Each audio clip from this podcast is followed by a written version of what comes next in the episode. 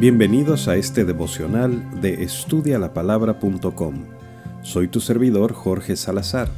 Esta mañana en Colosenses hemos llegado al capítulo 3, verso 18. Ya el Señor nos ha hablado de cómo debe verse nuestra vida como cristianos, pero ahora lo trae mucho más cerca de casa. En esta sección, la instrucción está dirigida a cada miembro de la familia y comienza con las esposas. Dice la Biblia, casadas, estad sujetas a vuestros maridos como conviene al Señor. Yo sé que el tema de la sujeción de la esposa puede ser bastante controversial en nuestra sociedad, pero creo que gran parte del problema es porque nadie se toma la molestia de definir a qué se refiere la Biblia cuando habla de estar sujetas a sus maridos. Y entonces, cada quien llega a conclusiones descabelladas y absurdas que por supuesto no tienen nada que ver con la palabra de Dios.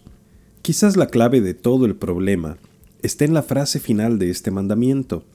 Estad sujetas a vuestros maridos como conviene al Señor. ¿Y cómo es eso?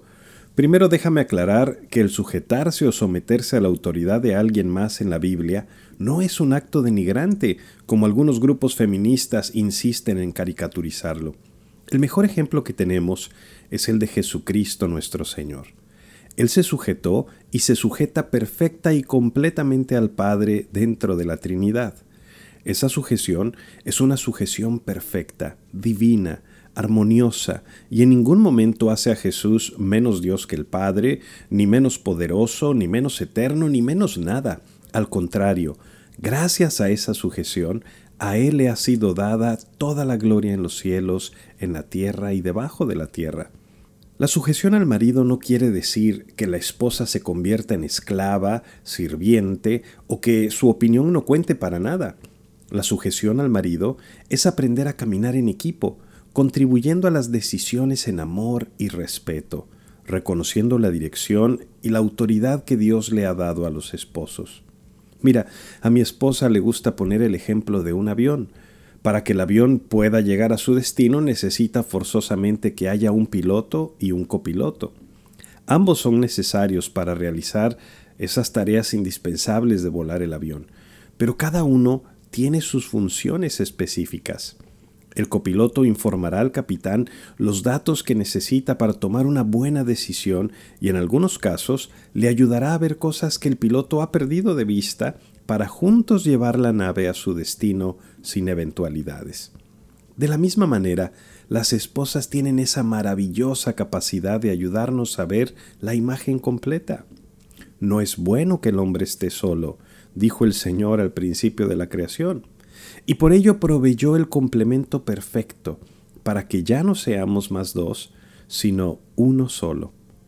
Yo sé que para una mujer no es difícil sujetarse como conviene al Señor cuando el esposo es un hombre que vive conforme a Dios, porque así ambos papeles funcionan perfectamente.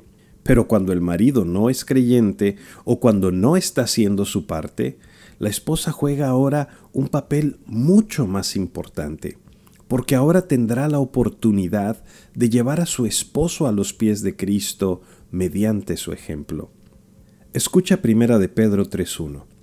Asimismo vosotras, mujeres, estad sujetas a vuestros maridos, para que también los que no creen a la palabra sean ganados sin palabra por la conducta de sus esposas, considerando vuestra conducta casta y respetuosa.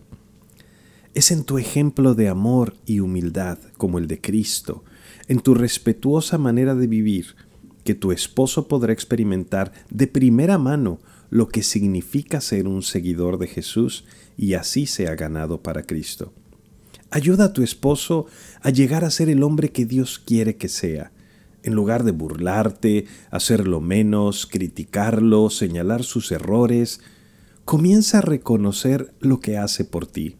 Agradece su esfuerzo y su trabajo. Ayúdale con tu consejo y refuerza su autoridad en la familia y con los hijos por medio de tu ejemplo. A partir de hoy, vive el llamado de Dios para tu vida como una expresión de alabanza y gratitud a quien sujetó en Cristo todas las cosas. Recuerda visitar nuestros recursos en línea en estudialapalabra.com y déjanos tus preguntas y comentarios para seguir en contacto. Que Dios te bendiga.